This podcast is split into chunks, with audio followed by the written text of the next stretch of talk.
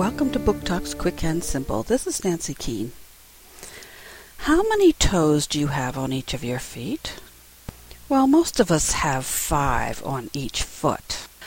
But some people have more, like little Sixto, who had six toes on each foot. It made buying shoes a real problem, and he tripped a lot when he ran but he could surely kick a ball, and he was always chosen first for kickball. The town Sixto lived in was known for its delicious grape juice. And how do you think they made the grape juice?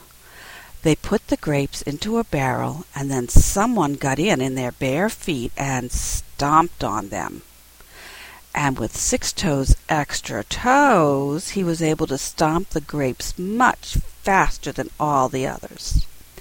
What will become of sweet little Sixto? Will he be forced to stomp grapes forever? The Littlest Grape Stomper by Alan Madison. Schwartz Wade Books, 2007.